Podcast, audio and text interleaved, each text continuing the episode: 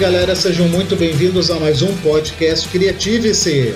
Eu sou o Hernani Andrade. E eu sou Emily Passos. E hoje vamos falar sobre os mistérios de Varginha.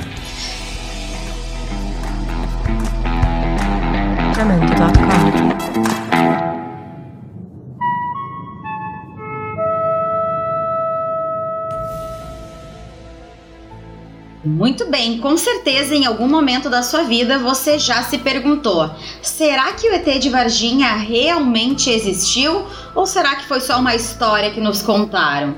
Para resolver esse mistério ou então para discutir sobre isso, nós trouxemos duas pessoas que estão muito envolvidas com esse assunto, que são pessoas que estudam, mas eu vou deixar que eles se apresentem para vocês. Boa noite, boa tarde, bom dia. Muito bom estar aqui de volta com vocês, Hernani e Emily. Muito obrigado pelo convite. Eu sou a Jaquita do canal Café com Pimenta com Jaquita e hoje estou à disposição de vocês. Eu sou a cética da turma. é, boa noite, obrigado pelo convite para esse podcast. Agradecer o Hernani e a Emily, agradecer a Jaquita. É, meu nome é João Marcelo, eu sou dono do canal do YouTube do mesmo nome tem um blog também. É, eu me dedico à legendagem de vídeos, tradução de, de textos, de artigos de ufologia. E eu sou conselheiro especial da revista UFO e estou envolvido na investigação do caso Varginha é, desde 1996. Opa, opa, então seguras as informações, parem as máquinas, porque agora eu quero saber tudo que está por dentro dessa área 51 brasileira. Então, pegue o disco voador e vamos lá. Cresce o mistério sobre o ET que teria aparecido em Varginha, sul de Minas Gerais. Estudiosos dos discos voadores dizem ter ouvido de militares da região que a estranha criatura foi capturada e depois levada para outro estado. Muito bem, uh, vamos começar do início, né? O que é a ufologia? É, a, a ufologia é uma, vamos dizer assim, uma, um estudo que surgiu em 1947, é, após um, um, avistamento que houve no, é, nos Estados Unidos, feito pelo piloto Kenneth Arnold, ele, na verdade, ele não, ele não viu o disco voador, os objetos que ele viu eram, não eram em formato de disco, mas aí quando ele foi é, relatar para o repórter, ele falou que eles voavam é, como se fossem discos é, jogados sob a água. E aí o, o cunharam a expressão pires voador, né, disco voador. É, foi um, um estudo que surgiu em meio ao mundo dividido, né? Há muito segredo no pós-guerra e é o que era para ser um, um estudo é, desapaixonado do, do, do, fenômeno, do fenômeno OVNI, né? Que o, que o OVNI não é sinônimo de nave extraterrestre. O OVNI é um objeto voador não identificado, né? O OVNI é uma, algo que você que foi avistado no céu e que você não conseguiu identificar. Que foi classificado como OVNI uns anos atrás por exemplo, a foto famosa da onda belga, né? Foi, foi explicado como fraude. O fraudador surgiu e falou como ele fez a fraude. É, ou um OVNI dos anos 50, 60, muitos foram explicados como projetos secretos do, dos Estados Unidos, de, de, das, das, superpotências, né? É, projetos ligados a, a, aeronaves secretas e tal. É, esse fenômeno, ele eu creio que houve desde a década de 40, principalmente para esconder segredos dos americanos, é, os americanos incentivaram essa crença em OVNIs, essa crença na visita de ETs. Os americanos sempre incentivaram, desde os anos 40, conforme é, explica bem um pesquisador que chama Mark Pingleton, que escreveu um livro que chama Homens Miragem, ele detalha bem no, no, tem um livro que infelizmente nunca foi lançado no Brasil e tem um documentário que a gente legendou do mesmo nome, chama Homens Miragem. É, ele explica como é, qualquer coisa aparentemente sem explicação vista no céu sempre foi incentivado que isso fosse associado à visita de ETs. Bom, o, o, o fenômeno existe, as pessoas veem as coisas né, no mundo todo, só que esse, esse fenômeno começou a ser é, associado, começou a haver muita mistificação, começou a ser. começaram a colocar muita coisa nesse balaio da ufologia. E aí o que era para ser um estudo sério foi perdendo, a, no meu entender, a, a credibilidade. Eu acho que hoje existe um, uma, uma credulidade excessiva associada a esse tema, uma, uma, necessidade de acreditar, que eu brinco com o pessoal nas mídias sociais, eu chamo de até dependência. E é, eu acho que existe uma, uma necessidade psicológica de acreditar, alguns casos mais graves, uma necessidade até mesmo uma substituição das, das crenças religiosas tradicionais. E existe também outra coisa que atrapalha, no meu entendimento, é o interesse comercial. No mundo todo, existe um interesse em vender o mistério. Não existe interesse em esclarecer o mistério, existe interesse em perpetuar o mistério. E aí, João, eu quero pegar o teu gancho e te fazer uma pergunta que é o seguinte: Michio Kaku, George Tsoukalos e companhia do alienígenas do passado, eles fazem com que a ufologia mais séria, que é o que eu acredito que tu preze, aquela realmente baseada na busca de evidências, não faz com que perca um pouco a força, tornar isso um circo que nem tu falou. Nós assistimos o Discovery e o que aparece é: vejam essas fotos na montanha. Só pode ser aliens. Vejam que este cristal que aparece no formato de foguete só pode ser aliens. Isso acaba fazendo com que perca força, não concorda? É, esses programas de TV é, realmente eles não é, não é assim, é um entretenimento, vamos colocar assim, é um entretenimento descompromissado na maioria das vezes, né? Não existe um compromisso com não, é, não, há, não há assim uma investigação, uma apuração jornalística. Não são coisas assim que são feitas é, é, com caráter documental, entendeu? Investigativo, jornalístico. Não, não vejo por esse lado. É, por exemplo, uma série recente aí do, do History, do Rancho Skinwalker, tem erros gravíssimos na série. Tem, por exemplo, inseto lá que eles transformaram em disco voador, tem reflexo que transformou em disco voador e por aí vai. Esses programas eles, eles visam audiência, estão mais preocupados com é, é, muito espetacularização, sensacionalismo. E existe muito, muito, eu vejo muito exagero nesses, nesses programas de TV. Porque, conforme eu disse, ô Hernani, o fenômeno existe. Só que o, eu, é, tinha uma, eu tenho uma visão hoje muito crítica com relação à ufologia. Eu já tive uma visão completamente diferente. Eu comecei na ufologia em 1990. Na, na, na, década de 80 eu era, eu era apaixonado por aqueles, aquelas reportagens sobre mistérios, discos voadores que passava no programa Fantástico, né? Sim, estamos juntos nessa. Então, naquela época no eu tinha é, na minha é, na minha infância, né, começo da adolescência, nos anos 80 principalmente, é, não tinha internet, né? Não tinha celular, não tinha é, a gente não, não, não é, não tinha essas mídias que tem hoje, o que, que acontecia? A, as famílias reuniam e conversavam. Hoje não, hoje as famílias se reúnem e cada um fica fuçando o seu celular, né? Naquela época não, a gente tinha um jantar e você, a gente ficava batendo papo. Meu pai, minha mãe, meu pai sempre gostava desses assuntos misteriosos. E a gente sempre conversava sobre o disco voador, Triângulo das Bermudas, vida após a morte, esses, esses mistérios, né?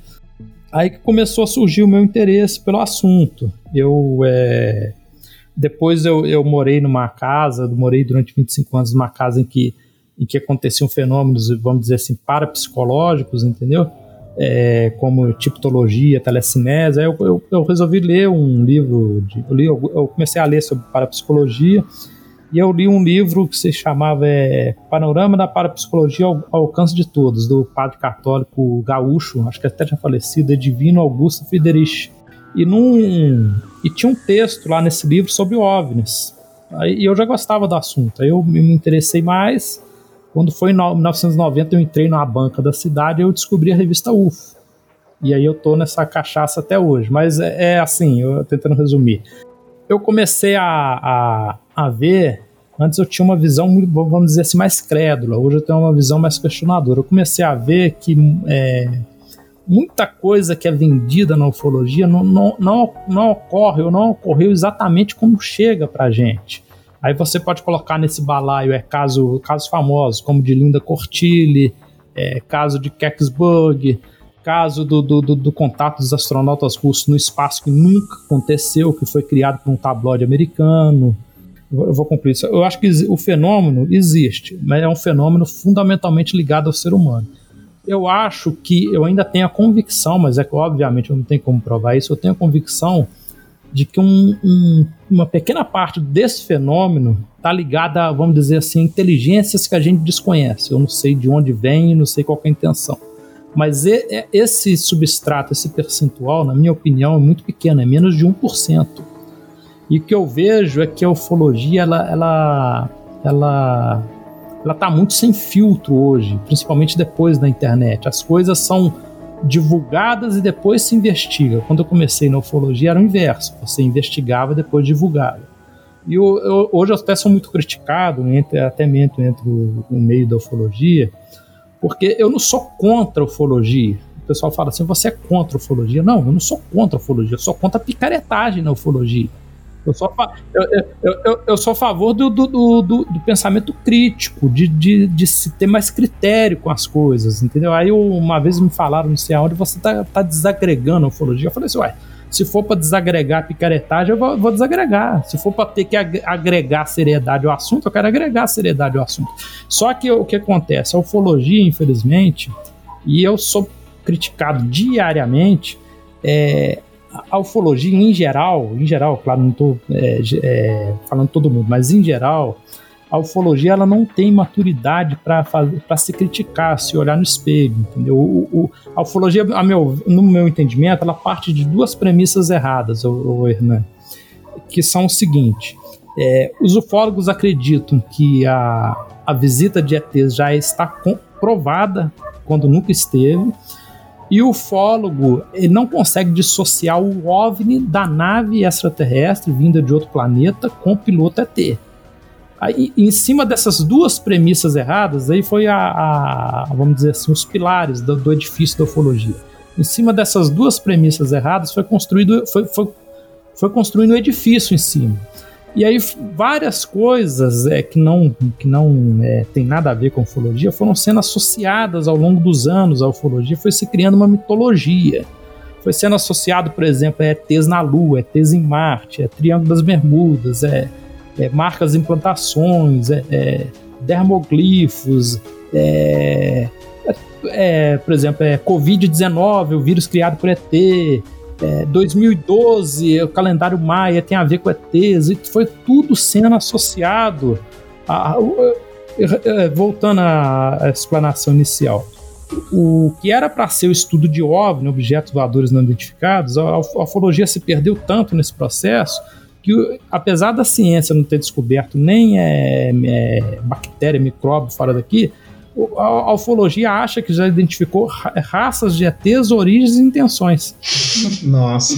Então, o que eu, a, a minha crítica é, é até eu tenho, a, a, gente tem um, tem um grupo pequeno de de oito pessoas no WhatsApp, é, aonde a gente a gente porque o, o que acontece o ufólogo ele fica isso eu falo por mim porque eu já cometi esse erro os ufólogos eles ficam muito dentro de, uma bolha, eles não, não, não, Você tem que sair dessa bolha para você observar melhor. Nem quando você está num relacionamento, né? Você está com uma pessoa que não é tão legal, aí não adianta. Enquanto você está ali no relacionamento, pode vir Deus e o mundo falar contigo que você está num relacionamento errado. Você não, você não aceita. Uhum. Quando você termina o relacionamento, aí você começa a enxergar os, o, que, o que as pessoas de fora te falavam e que você não levava em conta. Eu acho que é mais ou menos parecido o que acontece com a ufologia. Eu comecei a ver que quem está fora. Da... Quantas vezes tu brigou comigo, né, João? É, exatamente. Eu comecei a ver que é, muitas é, é, críticas que são feitas, que antes eu, eu, rechaçava, eu acho que hoje são muito pertinentes. E, e eu não, não. é, conforme eu disse, é, eu não tenho necessidade de acreditar em nada, entendeu? Eu, eu, eu investigo o fenômeno. Eu, eu tenho, eu não gosto de usar essa palavra acreditar, eu tenho assim, a, a, vamos dizer, a convicção de que algo existe. Mas o problema é que, é que, é que este algo é, a gente não conseguiu ainda provar, demonstrar para a ciência isso. É que nem um questionamento que eu faço hoje em tudo quanto é grupo do WhatsApp, o pessoal fica bravo em qualquer lugar, né? Até fiz o questionamento num determinado programa e o fólogo ficou chateado, mas não foi uma coisa direcionada a ele, foi uma coisa é, direcionada à ufologia em geral. Eu falei assim, é, que presença extraterrestre é esta que está aqui há centenas, milhares, milhões de anos e não se consegue demonstrar isso para a ciência? Por exemplo, é uma coisa que o ufólogo tem que se questionar. Só que, infelizmente, é um meio que foi, a ufologia ela foi tomada pela credulidade excessiva, pela, pela pela fé cega, entendeu? Pelo fanatismo.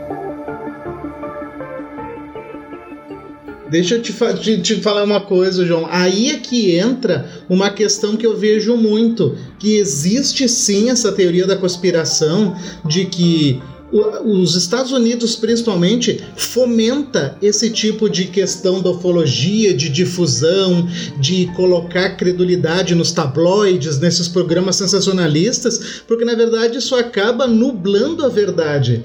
Então, quando tu espalha um monte de bobagem, aquele assunto perde, né? A força. E aquilo que é realmente verdade fica escondido.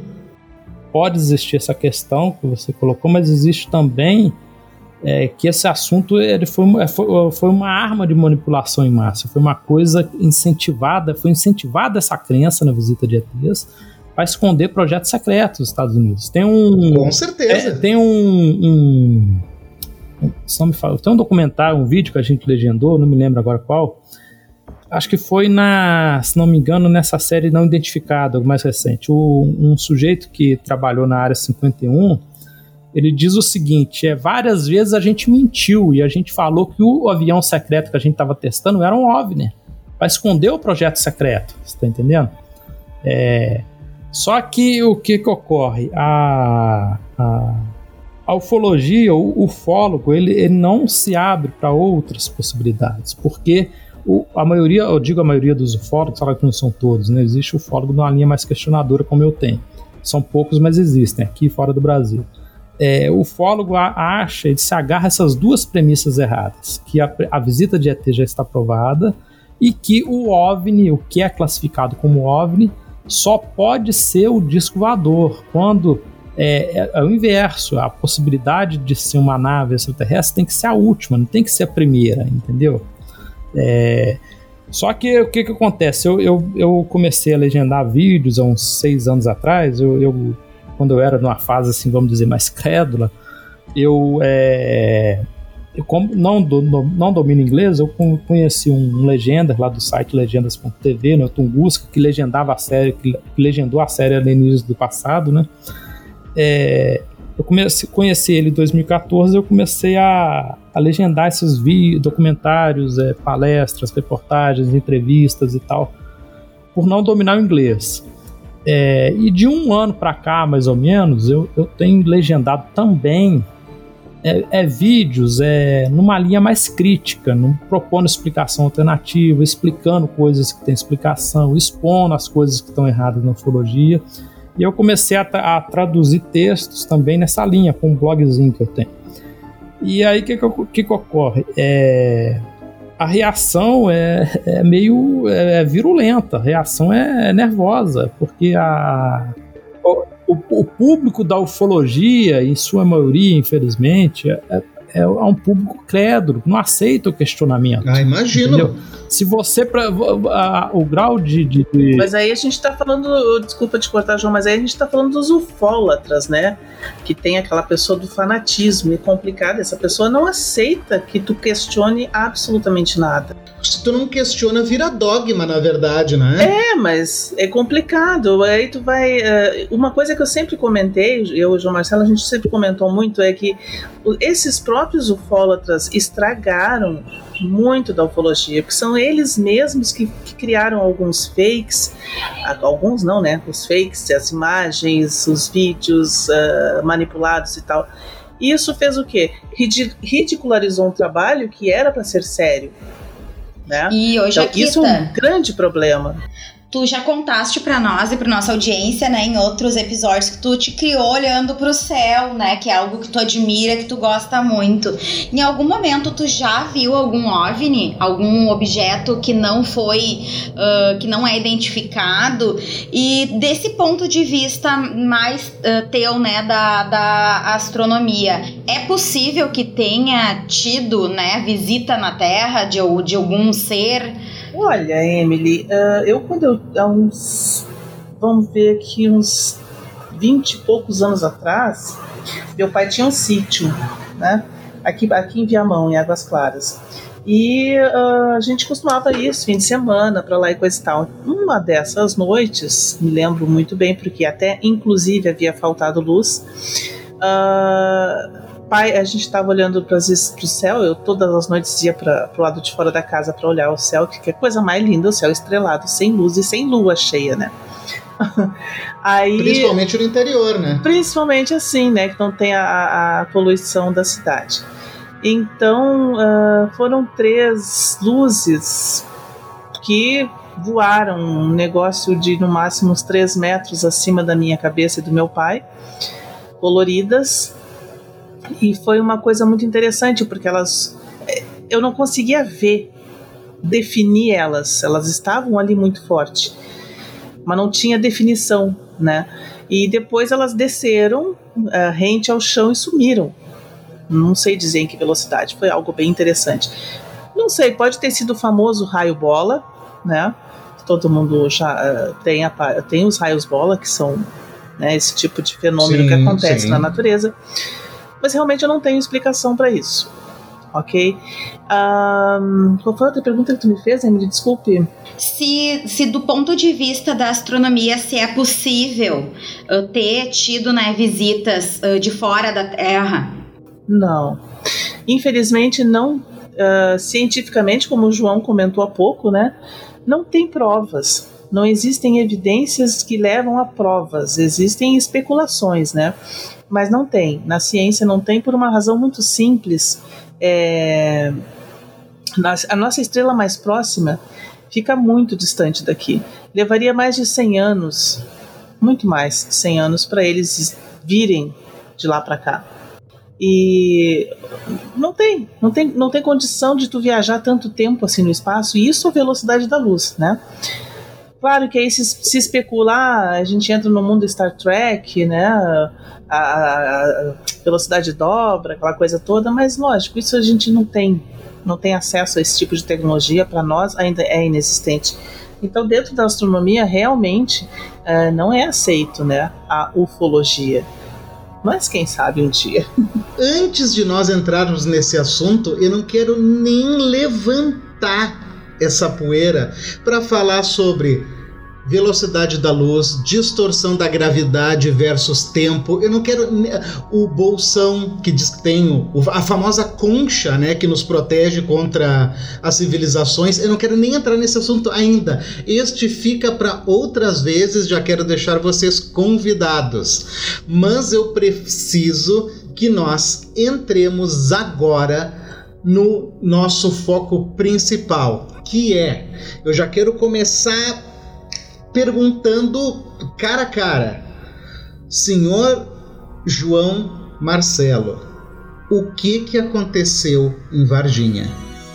A pergunta é antiga e volta à tona toda vez que um objeto estranho é flagrado pelos ares.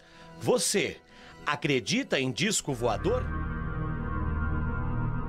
É, o o caso Varginha, o, o Hernani, é, eu penso o seguinte hoje, é, eu concordo com, com o descobridor do caso, né, o Birajara Rodrigues.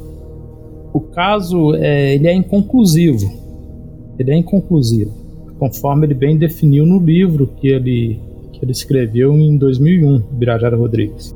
É, só que eu penso hoje o seguinte: eu estou envolvido na, no, na, investigação do caso Varginha desde 96 e do, de uns cinco anos para cá, junto com o Marco Leal e o Jordano Mazucci, a gente, nós, vamos dizer assim, a gente montou uma, uma, uma força-tarefa, né? A gente come, fomos procurar todas as pessoas que nunca foram ouvidas, né? As testemunhas civis e militares. Então a gente, é, a gente foi em dezenas de cidades, em alguns estados do Brasil. A gente conversou com dezenas de tes testemunhas, diretas e indiretas, e a gente conseguiu uns 170 arquivos em áudio e vídeo dessas, dessas é, entrevistas, né, dessas conversas. É, deve ter umas 20 horas de gravação. É, na minha opinião, eu, eu, tenho aqui uma visão do caso hoje, o Marco Leal tem outra visão e o Jordano Mazuti tem outra visão. Estou falando, evidentemente, por mim. É, eu penso que, o, que a, a nossa investigação demonstrou que há mais argumentos contrários do que a favor desse envolvimento do exército, dessas capturas, desse, desse acobertamento. É, por exemplo, a gente conversou com, com a esposa e com o doutor Conradin Metz, né, que seria um, que é um cientista da Unicamp, professor doutor Conradin Metz. É, ele teria, é, juntamente com o Fortunato Badam Palhares, ele teria autopsiado uma criatura, uma dessas criaturas que teria passado pela Unicamp na época. É, na minha opinião, fica claro na conversa com a esposa dele depois com ele, é que ele realmente não sabe de nada, que o nome dele foi incluído indevidamente nessa história.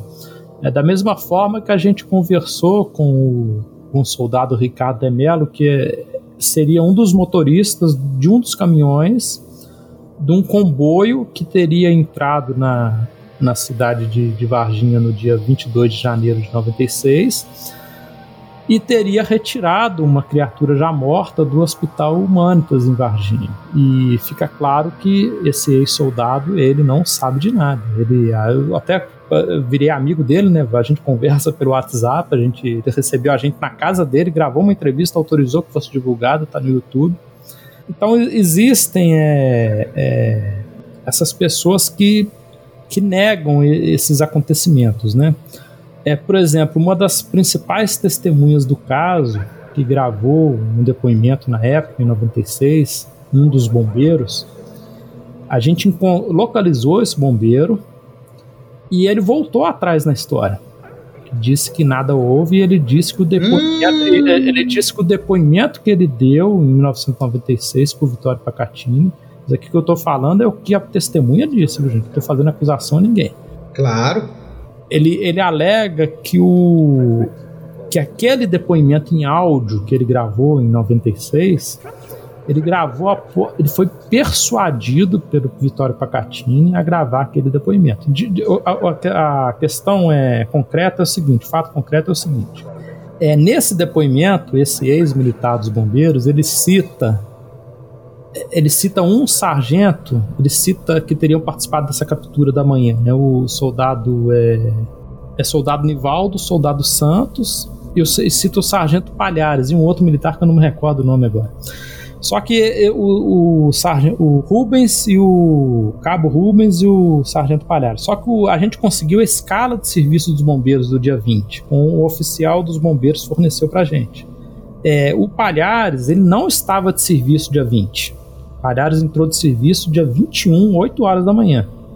Quer dizer, ele já começa o problema na narrativa dessa narrativa, o problema nessa narrativa dessa captura.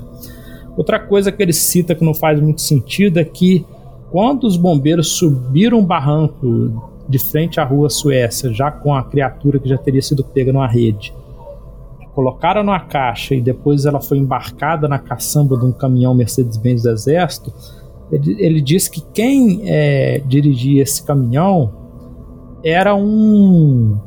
Como é que fala? Um, um tenente do exército. E não é usual no exército, não, o, oficial não dirige viaturas. Aí você pode conversar com qualquer pessoa dentro do exército.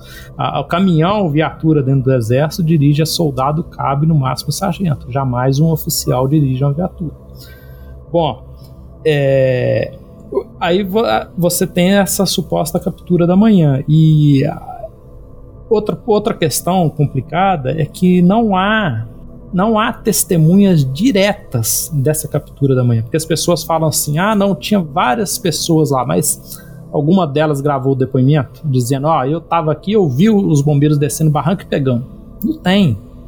Existe são testemunhas indiretas. Por exemplo, tem um um um pedreiro que estava trabalhando ali perto, que ele fala. É, o que, que acontece também é o seguinte, Renan, as pessoas vão aumentando as coisas com o tempo. Você vê que a pessoa, por exemplo, ela dá um depoimento na época e depois você procura mais recentemente, ela aumenta, ela acrescenta coisas, ela é, aumenta as coisas, entendeu? Por exemplo, esse, bom, esse pedreiro ele disse que ele estava trabalhando na obra ali perto e que ele viu um movimento, um caminhão do exército, e que as pessoas depois passaram pela obra e disseram a ele que o bombeiro teria pego algo, como a rede. Ah, só que então ele, já muda ele, um pouco, né? É, só que ele não viu nada. Só que a gente conversando recentemente com ele, ele já modificou a história. Ele disse que ele, que ele viu o caminhão do bombeiro passando, que é o que ele não disse na época, né? Ele falou que ele viu uma, uma, uma rede com alguma coisa sendo colocado no, em cima do caminhão-pipa dos bombeiros. Aí quer dizer, é, existem esses argumentos contrários, existem argumentos a favor. Por exemplo, é, vou citar argumentos a favor agora.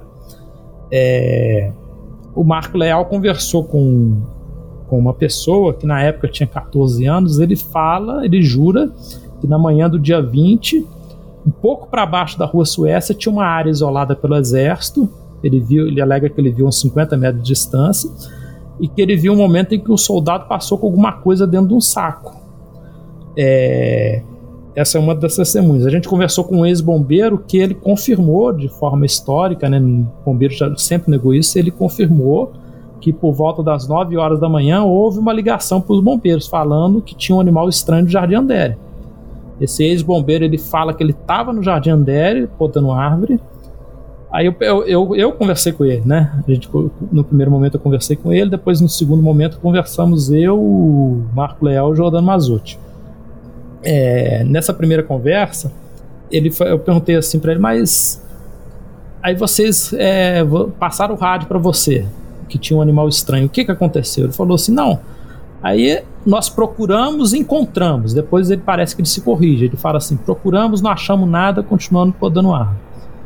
E a gente conversou com uma pessoa que trabalhou com um médico proeminente de Varginha.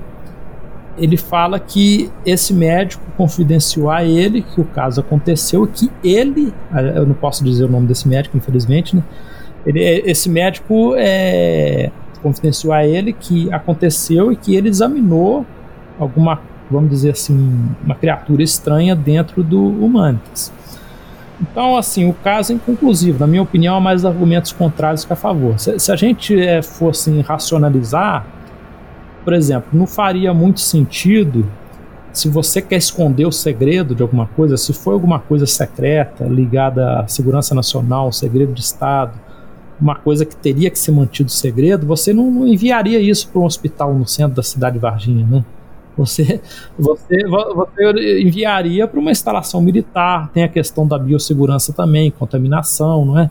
Tem essa, essas coisas que eu questiono hoje, que eu não questionava antes, entendeu? É, então, o, o, eu creio que o caso é inconclusivo. É, o que eu vou falar aparentemente é uma contradição, mas não é. O caso é inconclusivo. Porém, na minha opinião, há mais argumentos contrários a esse acobertamento do que favoráveis, tá entendendo? Mas é inconclusivo. Eu não tenho como chegar aqui e eu falar, não houve nada. Não arrisco a dizer isso. Ou eu chegar aqui e eu, eu cravar, ó, eu tenho a convicção de que aconteceu. Não tenho essa convicção. Eu fico, no caso do Varginha, eu fico que nem um partido famoso aí, né? Eu fico no muro. entendeu? E João Marcelo, tu esteve lá na cidade. Alguma pessoa, porque tem, tem o relato daquelas três irmãs que teriam visto, né, um bicho estranho, que elas diziam que era marrom. Que era o demônio. Que era, primeiro elas disseram que era o demônio. Tem também uma senhora que diz que ah, de madrugada viu um objeto estranho que soltava fumaça. Ah, ela e o marido. Uhum. Ela e o marido, exatamente. Uh, tu soube desses relatos quando Conseguiu falar com as meninas? Sim. É, como eu moro a 200 quilômetros né, de, de Varginha, e eu conheço o descobridor do caso, o Birajara Rodrigues, né, desde 94, o caso aconteceu em 96, eu, eu tive a, o privilégio, a, a, oportunidade de participar da, da, de momentos históricos lá em 96 e 97. Eu conheço, conheci as meninas, é, conhecer as principais é, testemunhas do, do, do, caso. Por exemplo, uma das principais testemunhas do caso, embora eu, eu nunca tenha sido citado, mas quem localizou fui eu. O, o, médico Fernando Eugênio do Prado, já falecido nefrologista, aconteceu o seguinte: o, o pessoal, olha que história interessante. Estava vendo um, um congresso de nefrologia em Belo Horizonte. Desse congresso participava o Dr. Fernando Eugênio, nefrologista de Varginha e participava um outro nefrologista daqui de São João del Rei, eu não, não posso dizer o nome dele. Aí, num, num, determinado dia, numa confraternização lá do, do evento, ele estava no, no, jantar, eu acho, numa mesa lá, tinha vários médicos, aí o pessoal começou a pegar no pé desse médico de, de Varginha, do Fernando Eugênio. Ah, aquele caso de Varginha, conversa fiada, porque foi em 97 esse congresso, entendeu? Aí, em determinado momento, esse médico, ele ele ficou assim meio bravo, fechou a cara e falou assim: Não, isso daí vocês não sabem o que vocês estão falando. Eu tava lá no regional no dia e tinha uma criatura estranha lá mesmo, eles não me deixaram chegar perto, eu vi de uma certa distância. Eu fui, não me deixaram aproximar. Aí o que que acontece? Essa informação na época eu passei pro Birajara Rodrigues. E, e coincidentemente Fernando Eugênio morava no mesmo bairro do Birajara, Jardim Andere, na época. O Birajara com o Vitório Pacatino foram atrás dele e ele negou a história. Passados alguns anos após essa negativa, um outro médico com quem a gente conversou recentemente conhecia o Fernando Eugênio. E esse médico ia uma vez por mês a Varginha, no Hospital Humanitas, fazer um procedimento lá no Hospital Humanitas. E numa dessas idas ele encontrou o, o Fernando Eugênio nos corredores lá do, do Humanitas. E, como era amigo, começaram a conversar, surgiu o assunto do caso Varginha. E aí esse médico começou a pressionar o Fernando Eugênio. Aí o Fernando Eugênio confidenciou a ele que ele realmente estava no regional no dia, que ele viu uma criatura estranha deitada numa maca, que não, não deixaram ele aproximar. E, e ele falou que ele mentiu para os ufólogos, segundo esse, esse médico que contou para gente, porque ele não queria é, ter problema, não queria que fosse procurado, não queria ter o nome dele associado a essa história, entendeu? É, uhum. Só que, infelizmente, o Fernando Eugênio já é falecido, entendeu? Era, era um nefrologista famoso de, de Varginha, que já faleceu e a gente não tem, é, não, não teve assim, a oportunidade de, de, de, de, confirmar essa história. Agora, esse médico que amigo, amigo nosso conversou com o Fernando Eugênio, ele se dispôs a conversar com esse outro médico que ele conhece também, porque ele é de Varginha, com esse outro médico que contou essa história para um, um ex-funcionário que, que examinou a criatura no Mantas, porque a gente começou, a gente percebe o seguinte, o, o Hernani, é, os médicos, ele, às vezes eles falam coisas para outros médicos, para a gente eles não falam. Por exemplo, a gente foi atrás desse médico que teria examinado a criatura. Aconteceu até um fato curioso, que a gente tocou o interfone na, na casa dele, né, era um domingo, eu, o Marcão o Jordano, o Marcão ficou no carro, foi eu o Jordano, tocamos o interfone, a gente se identificou, falou que era investigador do caso, queria bater um papo com ele. É, parece que quem atendeu foi a esposa dele. Aí ela perguntou, mas sobre o que, que vocês querem falar com ele? A gente falou, não, sobre aquela. Surgiu a, a, a gente recebeu informação de que ele teria examinado alguma criatura estranha na época no, no, Hospital Humanos. Aí não sei se foi um ato falho dela ou brincadeira, ela falou assim: não, teve isso daí mesmo. Ela falou assim no interfone. Mas Opa. ele não tá aqui agora, ele não tá aqui agora, ele teve que sair às pressas para ir tal lugar e tal. Vocês tentam outro dia. Aí o esse médico amigo nosso, ele ia tentar extrair mais informações dessa testemunha e tentar fazer um meio-campo é, para que ele conversasse com a gente. Já eles iriam se encontrar num, num, congresso de medicina, só que em virtude da, da pandemia o congresso foi cancelado, foi tudo adiado e a gente não sabe quando que vai, que vai ter essa aproximação. O que eu posso dizer é que é um médico muito conhecido de, de, de Varginha, um, um profissional proeminente. E só que o que, que ocorre no caso Varginha, infelizmente, é o seguinte, o, o Hernani, é, eu até já comentei isso com a Jaquita, a gente precisava do Irangê do caso Varginha. A gente precisava de uma testemunha é, de alta posição que chegasse e chutasse o balde. Isso não tem no caso Varginha. Eu digo, tu falou com as meninas, o que que tu sentiu? Tu sentiu verdade nelas? O, o que que tu o que que tu percebeu ao conversar com elas? É, elas mantêm a mesma narrativa desde a época, né, o, o, o Hernani? É...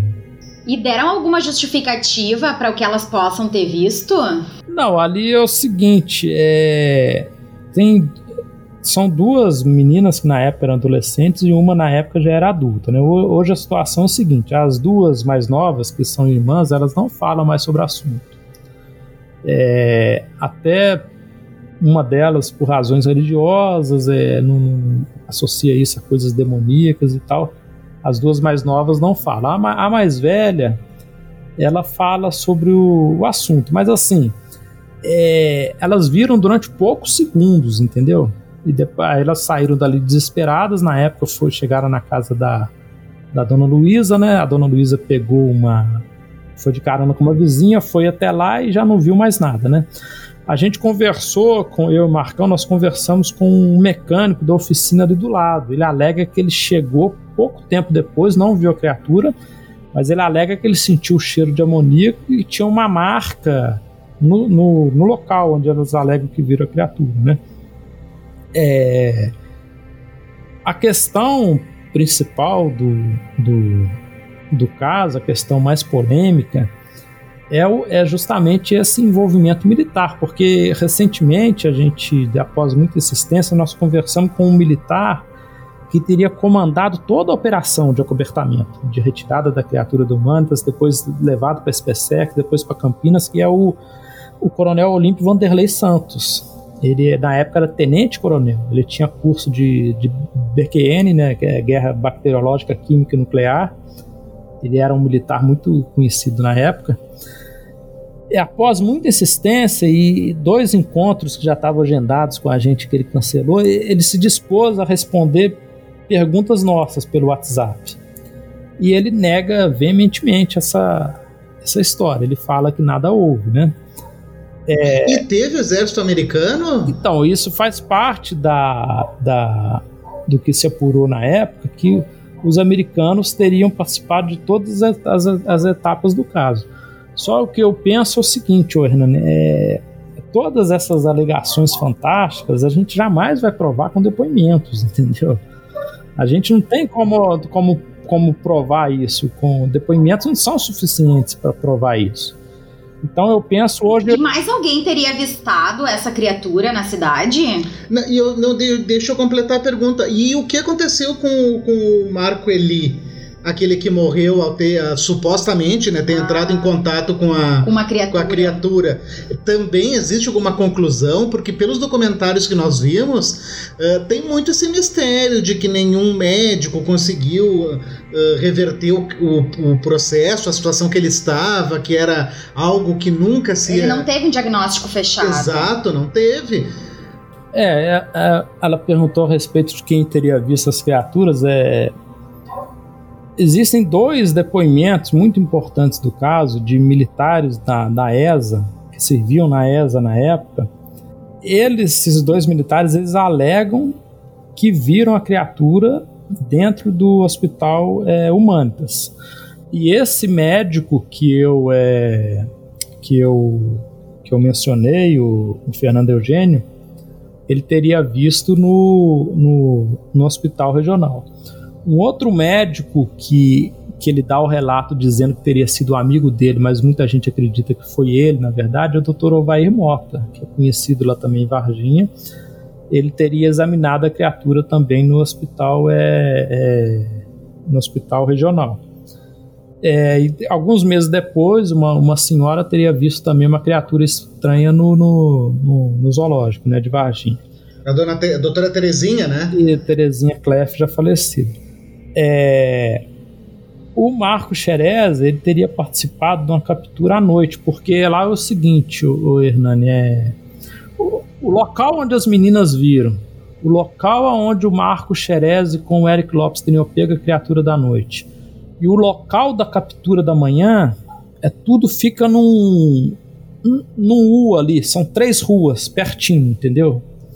Você tem a, a rua Benevenuto Bras Vieira, depois tá, tem uma rua que corta ela que chama é, é, Avenida 1, era Avenida 1, hoje tem outro nome, não me recordo. E lá embaixo dessa Avenida 1 tem a Rua Suécia, que é onde teria acontecido a primeira captura. O, o Marco Xerez teria pego essa, essa criatura, que depois teria sido levada para o regional e já teria sido retirada, já quase morta do regional e levada para o Mantas, onde, de onde foi, teria sido retirado é, é morta. É, muitos associam a morte dele ao, a suposta captura. Eu não concordo com essa interpretação, não. Eu já conversei com médicos, entendeu? Que analisaram a questão da morte dele. Eu não viram assim nada de misterioso na, na, na questão da morte dele, não. Inclusive aquela, é, se não me engano, uma, a, se não me falha a memória, a substância tóxica ali que aparece, aquela ali é comum em caso de, de septicemia, que foi o que ele teve, entendeu? É porque tem todo um mistério envolvendo a morte dele. Isso, foi associado uma coisa a outra. Ele, ele teria participado da captura, né? Mas eu, eu, não, eu, não, eu não acho que, a, que tem existe essa coisa de causa e efeito. Ele morreu porque ele capturou. Eu acho que isso, não, não, na minha opinião, não, não é bem por aí, não, entendeu? Até tem. Aí eu teria que entrar em outras questões aqui que eu não vou ser leviano de entrar, entendeu? Eu, eu, tem, tem coisas, tem coisas que você pode falar no privado, tem coisas que você não pode falar publicamente, entendeu? Que nem, por exemplo, o Hernando, você mora em determinado bairro, você sabe que lá ali numa ruazinha, em determinado lugar, tem um sujeito que mora ali que é traficante. Todo mundo sabe que é traficante, mas você vai sair anunciando que o sujeito ali é traficante? Obviamente que não, né? É. Obviamente que não. Então, é, tem coisas é, do caso Varginha que, que envolvem pessoas, que envolvem determinadas situações. Tem coisas que eu não posso chegar aqui e falar, eu posso ser processado, gente, entendeu? Mas eu, é, o que eu posso dizer é o seguinte: na minha opinião, a morte dele não tem relação com a captura. Ele teria participado da captura. Ah. Interessante. É... E, João, esse zoológico era perto desse local onde foi avistado pelas meninas, porque teoricamente eles teriam ido capturar Uh, essa criatura que foi vista pelas meninas, então ele foi capturado. Estamos tudo trabalhando na teoria. Porém, ele foi avistado também no zoológico. Então, teria mais de uma criatura? É, o zoológico é perto, relativamente perto, né? É, então, a, o número de criaturas é uma coisa é, é polêmica, né? Porque eu, eu, é, teria havido essa captura de manhã, uma captura à noite. E tem um relato de, um, de uma pessoa que foi militar que, que, que, se a gente for levar em consideração esse relato, teria havido mais duas capturas à tarde, quer dizer, teriam sido quatro. A gente conseguiu esse outro relato de uma testemunha ali perto da rua Suécia, que, se for levar em consideração, seria a quinta criatura. Na época, o Claudio Corvo, que foi um dos investigadores do caso, junto com o Birajara, o Pacatini, o Marco Petit, né, os irmãos Mondini, o Jamil, eu, né, acho que eu dei uma pequena contribuição na época, né, é, porque houve uma grande união né, da, da ufologia brasileira em torno da investigação do caso. O Claudio Corvo, já falecido, infelizmente, ele, se não me engano, ele fala, ele, ele recebeu informação de um militar de que teriam sido, se não me falha a memória, sete criaturas, né? E, inclusive, uma dessas criaturas morta teria sido levada para o Unicamp e uma criatura viva teria permanecido um tempo na, na, na Unicamp, né? E teria havido até uma visita de generais lá na Unicamp que teria sido para ver uma dessas criaturas. A gente conversou recentemente com um, ex-militar que conheceu um soldado que servia na época na SpaceX. Esse soldado contou para esse ex-oficial que ele fez a guarda dos caminhões que vieram de Varginha, trazendo pelo menos uma criatura morta. Que a segurança era reforçada, que ele fez a guarda desses caminhões assim que chegaram na ESA e que depois chegaram generais, todos os comandantes de área, que eles teriam ficado, acho que, acho que 8 horas, 12 horas, não, não me recordo agora direito, com o destino ignorado lá em Campinas. Eles teriam ido até a Unicamp. Agora, o fato é que o Badam Palhares nega veementemente, o Conrad Metz, que gravou uma entrevista pra gente de, sei lá, acho que deve uma hora mais ou menos, está aí no YouTube, nega também é, veementemente. E a gente não tem, assim, é, por exemplo, essa suposta passagem por Campinas, a gente não tem, uma, vamos dizer assim, uma, uma testemunha de alta posição que chega e chutou o balde. Por exemplo, ah, aquele sujeito ali era um diretor lá da faculdade, de, de, de determinada faculdade da Unicamp, e viu e gravou.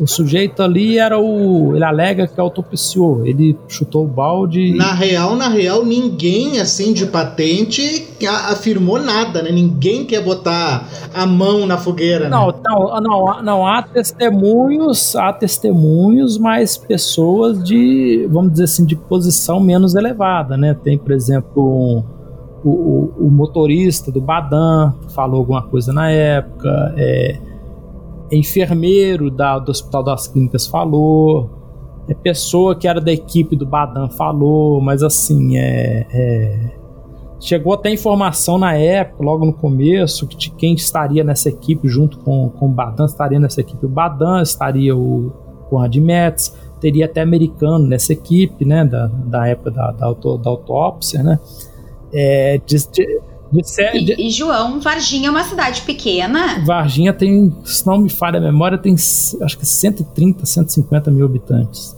hoje, né? Uhum. Porque eu fico pensando assim, algo, algo houve uma movimentação estranha nesse dia, algo que não é comum. Ou não, é comum ter militares pela rua, daqui a um pouco eles estavam fazendo uma até uma simulação. Então, isso daí é muito boa a sua pergunta, porque isso daí é uma outra questão muito polêmica, porque é, dentro dessa investigação a gente conversou com, com vários militares e ex-militares. Inclusive, por exemplo, o Ricardo Demelo, ele cuidava do, trabalhava lá na garagem, no batalhão de comando de serviço, né, lá na ESA. Ele é, dirigia os caminhões, ele e os amigos deles. Então, o que fica claro é o seguinte: Varginha, o, e, os militares da ESA iam constantemente a Varginha, porque Varginha era dado manutenção dos caminhões, Varginha eles compravam comida, compravam peça para caminhões, compravam suprimento. Varginha era a, a, como é que fala, a base deles, entendeu? Eles iam sempre a Varginha. Militares e ex-militares disseram isso pra gente. Agora, o que as pessoas alegam, relatam, é que especificamente nesse, nesse sábado é, teria havido uma movimentação em comum. A gente conversou com, um comerciante da Avenida Princesa do Sul, que é a avenida que dá ali na saída, entrada e saída de Varginha. É, esse comerciante, ele, o Maciel, que era comandante dos bombeiros na época, era cliente do comércio dele. Ele fala que ele estava na segunda-feira, dia 22, no comércio dele, quando a, a polícia fechou a Avenida Princesa do Sul, ele viu um comboio subindo e pegando a Avenida Princesa do Sul em frente ao comércio dele, que tinha um caminhão do exército, tinha, uma, tinha carro da polícia, tinha ambulância do bombeiro, e que de, de dentro da Fiorino do bombeiro o Maciel acenou para ele. E ele achou aquilo ali ele achou aquilo ali muito estranho. Aí, como o Maciel frequentava o comércio dele, ele começou a pressionar o Maciel. Eu, ó, oh, Maciel, o que, que aconteceu? Eles fecharam a Avenida Princesa do Sul, isso nunca aconteceu. Eu nunca vi isso. O que, que foi? Ele falou assim: não, é, eu vou te falar, mas. É, eu vou te falar, mas se alguém me procurar, eu vou negar sempre. É, a gente estava saindo do, do Mantas com a, com a criatura, estava levando para ESA aquela hora. E aquilo ali era o comboio que levou a criatura para ESA. Aí tem, esse, tem um testemunho desse. Agora, por outro lado, eu conversei com o Maciel na casa dele em Belo Horizonte durante duas horas e ele negou veementemente. Ele falou que ele falou que ele brincava com as pessoas. E da mesma forma que ele brincou com esse comerciante, alguém chegava para ele, por exemplo, você, Hernando, era amigo dele, estava no churrasco na casa do Maciel. Aí você perguntava, ô Marcel, é aquele lance lá do ET de Varginha? Ele falava que ele fechava a cara, ficava sério e falava assim: Zé, é questão de segurança nacional, segredo de Estado, não posso falar nada. Falava assim, brincando, segundo ele, né?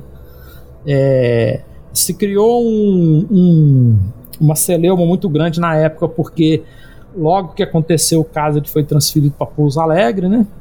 É, disseram que essa transferência foi estava ligado ao acobertamento, mas ele disse que, que, que isso já estava planejado, que ele foi queria ir para Pouso Alegre porque lá tinha o colégio militar. É, eu conversei com o Giovanni, que foi comandante dos bombeiros de Varginha alguns anos depois.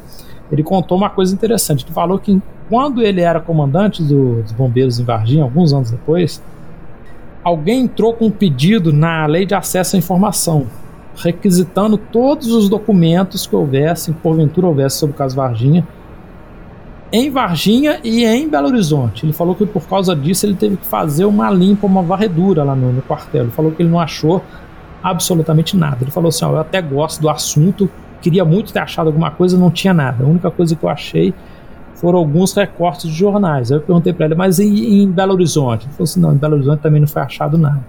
Aí eu perguntei para ele, falei assim: se isso tivesse acontecido, o Giovanni, isso teria sido gerado documentação? O comando dos bombeiros de Minas teria sido informado? Ele falou assim: ah, eu acredito que sim, mas na época a gente buscou essa documentação, não foi achado nada em, em Varginha nem em Belo Horizonte. Quando é uma vez eu, nessa conversa que eu tive com o Maciel, aconteceu até um caso engraçado, que ele que ele falou assim, mas lá não tem nada, o Birajara ia lá, os ufólogos iam lá, reviravam o, o caderno de registro, não tinha nada. Aí eu falei assim com ele, oh, mas Marcelo, se tivesse acontecido, vocês não iam deixar o negócio lá dando sopa, batom na cueca, né? Ele começou a rir. Mas ele é muito brincalhão também, né? Ele é muito brincalhão, é o jeito dele. Mas assim, é assim que eu posso dizer é que o caso é inconclusivo. Então, era exatamente é, nesse há, há mais ponto. argumentos contrários que a favor. Agora, se você perguntar a minha opinião, eu acho que o mais provável é que essas capturas não tenham acontecido. Sim, é isso que eu quero chegar. Infelizmente, nós estamos chegando no finalzinho, no nosso último bloco. Eu quero o seguinte, que tu agora deixe para nós. Tu tiver assim, ó, faz a, a tua conclusão. Que que tu acha? Qual é a tua posição final sobre esse assunto? Tu concorda? Tu discorda? Explica aí para quem está ouvindo o que que o, o João Marcelo uh, acredita sobre esse caso. Tuas considerações assim finais. Então, o que eu penso, o pessoal, é o seguinte: o, o caso é inconclusivo, conforme eu disse é, não tem como eu, eu dizer aqui com certeza absoluta. Aconteceu essas capturas, não aconteceu. Porém, a nossa investigação, a minha, do Marco Leal, do Jordano Mazuti, demonstrou que há mais argumentos contrários que a favor a essas capturas. E, na minha opinião, não estou dizendo que não houve, mas eu acho que o mais provável, eu penso hoje, é que essas capturas não aconteceram por, por N razões, porque há mais argumentos contrários do que a favor. Vamos dizer assim, se a gente colocasse numa balança, na minha opinião, seria no mínimo 60% contra e 40% a favor. Agora, o recado final que eu queria dar além disso é que, que em ufologia as pessoas não devem acreditar em nada, as pessoas devem investigar, devem procurar outras fontes, devem duvidar das coisas, devem questionar. As pessoas não, não devem acreditar em nada. Uma vez eu fui, botei um vídeo numa mídia social aí, explicando determinada foto, eu coloquei assim no final. É, não acredite em nada, investiga. Aí um ufólogo veio me criticar e falou assim: não, você tem que acreditar. Não, não tem que, acreditar em nada. Você não deve acreditar em nada, você deve é, investigar, você deve ter pensamento crítico, você deve ter bom senso, você deve, você deve usar razão, você deve ter em mente também o seguinte: geralmente a explicação mais simples é mais correta. Eu acho que o fenômeno OVNI existe, sem dúvida alguma ele existe. Na, na minha opinião, é um fenômeno basicamente ligado ao ser humano, porém eu tenho a convicção que alguns casos estão, ligado, estão ligados a, a inteligências que a gente desconhece, vamos colocar assim, mas que esses casos são muito raros. Eu acredito que mais de 99% da ufologia tem explicação. E é, é, isso, o recado final que eu queria dar é esse. Eu tenho um, um humilde canal aí no YouTube, o canal João Marcelo, tenho um blog de mesmo nome. E eu queria agradecer, e no mais agradecer a Jaquita, agradecer a você, agradecer o, a outra moça, desculpa, esqueci o nome da Emily. A Emily, desculpa. Agradecer o Hernani, a Emily, a Jaquita, quem nos acompanhou aí, vai nos acompanhar, pela oportunidade e conforme eu já disse para Jaquita, eu não pretendo mais eu, é, é, participar de, de lives e podcasts porque é, as pessoas não entendem, as, todas as colocações que eu coloquei aqui, que eu vejo que são positivas para a ufologia, as pessoas não compreendem, entendeu? E eu, eu não vou mudar a ufologia, entendeu? A ufologia, na minha visão, ela piorou. Eu não vou mudar a ufologia. Na minha opinião, a ufologia está tomada pela credulidade excessiva, pelo uhum. fanatismo pela necessidade psicológica de acreditar, pela, pela uma substituição de crenças tradicionais, tem questões comerciais, isso tudo. Então, é, por eu não tá, o meio não tá muito é, aberto a esses questionamentos, eu não. Eu resolvi que eu não participo mais de live podcast. Eu falei assim: não, eu vou participar desse, desse vou dar até esse recado, é, em consideração a você, Hernando e Emi, na Jaquita, mas é isso, o recado que eu queria dar é esse. Obrigada. Nós nos sentimos muito honrados de tu estar, a, a princípio, né, encerrando tuas, tuas atividades, pelo menos por enquanto. Pelo né? menos publicamente. Isso. Porque. Não, é, é o. Não, a, digo assim, é participação em, em lives, podcasts, entrevistas. Isso, sim, o canal sim. continua, a legendagem de continua, a investigação de Varginha continua, a tradução de texto continua. Agora, por eu estar sendo muito.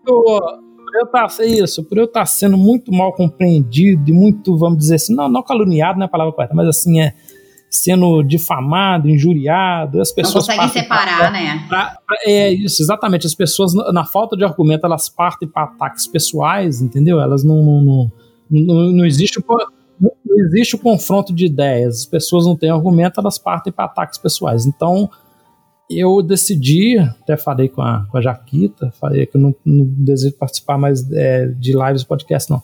Eu queria mandar um, um beijão e um abraço para minha noiva, Ariane Schiochetti, que vai com certeza ver esse podcast é a parceira incentivadora aí. Um abração para todos e muito obrigado aí pelo, pelo, pelo podcast. Nós é E- que agradecemos. E Jaquita, antes de tu deixar a tua mensagem final, eu gostaria que tu desse um pouco a tua opinião sobre isso, porque eu sei que tu é bem cética quanto a essas coisas. O que que tu acha que aconteceu lá nesse dia ah, 20 lá de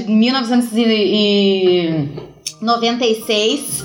O que que aconteceu? Foi realmente uma trollagem? Não aconteceu, foi nada? Foi uma série de coincidências. Ou os alienígenas deixaram a gaiola do pet aberta, que eu penso nisso também. Eu costumo brincar, né, eh, pessoal, com. Quando pergunto o que aconteceu, eu digo: olha, o que aconteceu foi que o- os ETs, né, estavam passeando e atravessam galáxias numa velocidade de dobra, aquela coisa toda, velocidade da luz, etc, etc, mas bateram no Morro de Varginha. O que, que você vai fazer? Enfim, ah, brincadeiras à parte, eu gostaria muito de deixar a minha a minha admiração pelo João Marcelo, ele sabe disso, eu conheço o João já tem, vamos dizer que é uns cinco anos, né, João? E sempre admirei o empenho, o, o- a dedicação dele em relação ao caso, não só ao Varginha, mas com ele é expert em Varginha, né? Mas de qualquer forma, ele me ensinou muito, né? Eu quando comecei a pesquisar sobre isso, eu, eu só ouvia, tinha ouvido falar, ET de Varginha, era tudo que se sabia, aquela palhaçada que se via na televisão, né? Aquelas, aquelas zoações que faziam e tal, né? O ET, programa lá do ET, enfim. Ah, o João me, me ensinou, me, me, me contou muitas coisas, até algumas vezes me confidenciou algumas coisas ali é, que não podem ser reveladas. Obviamente, nunca, nunca traí a confiança do João. E hoje eu vejo o caso de uma outra forma, né? Hoje eu, eu, eu posso, eu acredito, novamente vou dizer essa palavra, né? É, o, que, o que me leva a concluir que assim, alguma coisa aconteceu por ali, em alguma região ali. O João até já sabe a minha opinião sobre isso, né, João? Mas não tem como, infelizmente, se provar o que foi exatamente que aconteceu. Ficaria até bonito, né, Jaquita, a gente que realmente acreditar e querer e sonhar que os ETs vieram, que tudo existe, que é muito legal, muito sedutor, é muito apaixonante, como o João falou. Mas a gente precisa, né, de uma mente como a dele que nos traga de novo. Que nos faça pensar, refletir e ter um pensamento argumentativo e não simplesmente aceitar tudo porque está na televisão, porque foi dito. Exatamente. Não, e uma coisa que, que, que é muito importante deixar bem claro é o seguinte, né? Uma coisa, ah, eu, meu pensamento, na verdade, né? Minha, minha crença, crença, a palavra vem de crença, não provas. É, o universo é imenso, né? E como já dizia o nosso grande ídolo maior, Carl Sagan, se não há nada lá fora, então é um grande desperdício de espaço. E eu acho muita é, é, prepotência da humanidade achar que somos os únicos seres pensantes, inteligentes a viver nesse universo.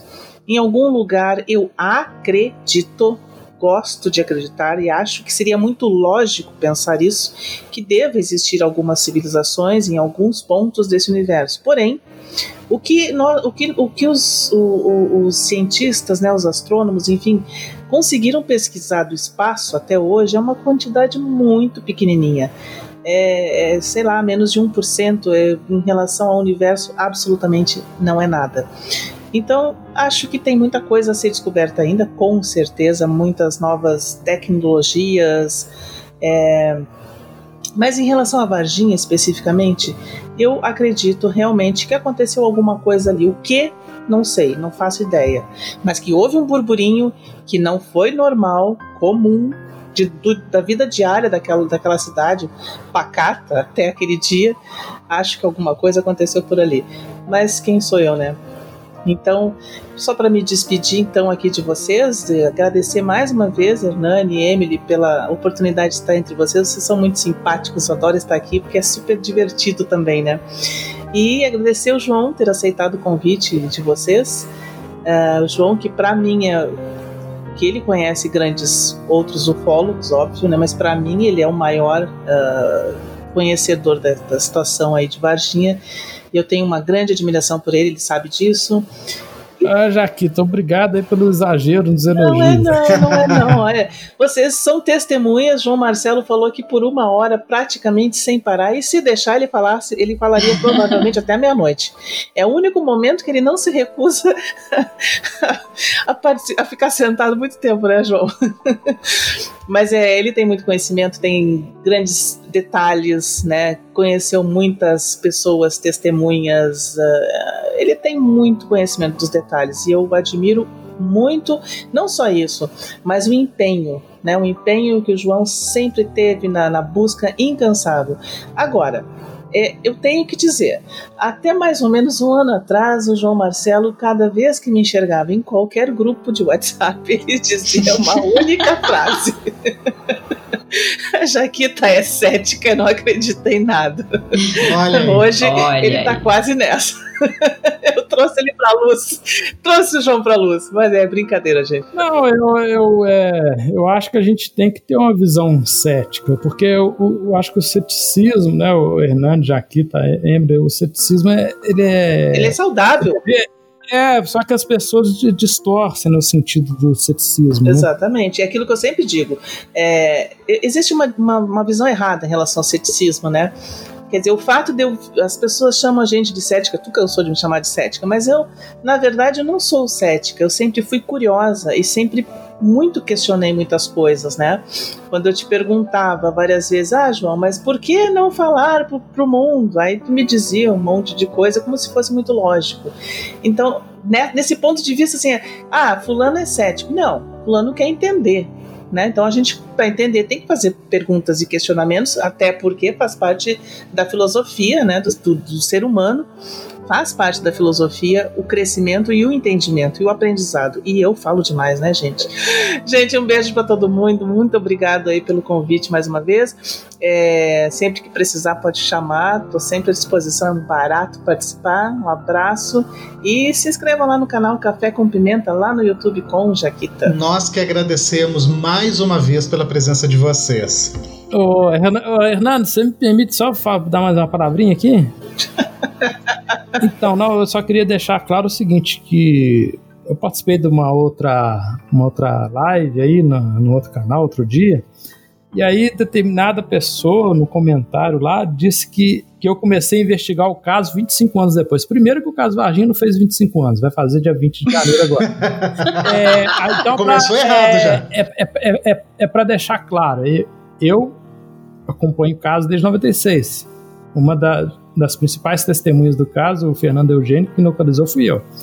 É, a gente conseguiu 176 arquivos em áudio e vídeo, umas 20 horas de gravações, conversando com dezenas de testemunhas, foram dezenas de cidades. Gastamos o dinheiro que a gente tinha que a gente não tinha. Do próprio bolso, então, né, João? Diga-se de passagem. Isso, do próprio bolso e compartilhando tudo de graça com todo mundo, e na maioria das vezes sendo só criticado. Então, é, eu não caí de paraquedas no caso Varginha. Tá entendendo? Quem conseguiu, modéstia à parte, quem conseguiu entrevista com o Dr. Conradinho Metz foi a gente, entrevista com o Ricardo Demera foi a gente, quem conseguiu a escala de serviço do dia foi a gente. Quem conseguiu a declaração histórica dos bombeiros dizendo que realmente houve uma ligação para a central relatando um animal estranho foi a gente. E por aí vai. Então é, é eu aceito qualquer crítica, eu sou aberto à crítica, desde que você não você não distorça as coisas, você invente isso, exatamente. Você não você faça a crítica é, mas dentro da, da, da, razoabilidade, da racionalidade. E não minta, né? não invente então, coisas, não, né? Isso, não distorcendo as coisas, né? Só isso que eu queria deixar claro. Hum, é então, nosso muito obrigado a vocês que dividiram tanto conhecimento conosco, a todos que nos ouviram até aqui. Eu acho que nesse episódio, sim, nós aprendemos mais sobre ufologia, sobre o caso Varginha, mas muito mais do que isso.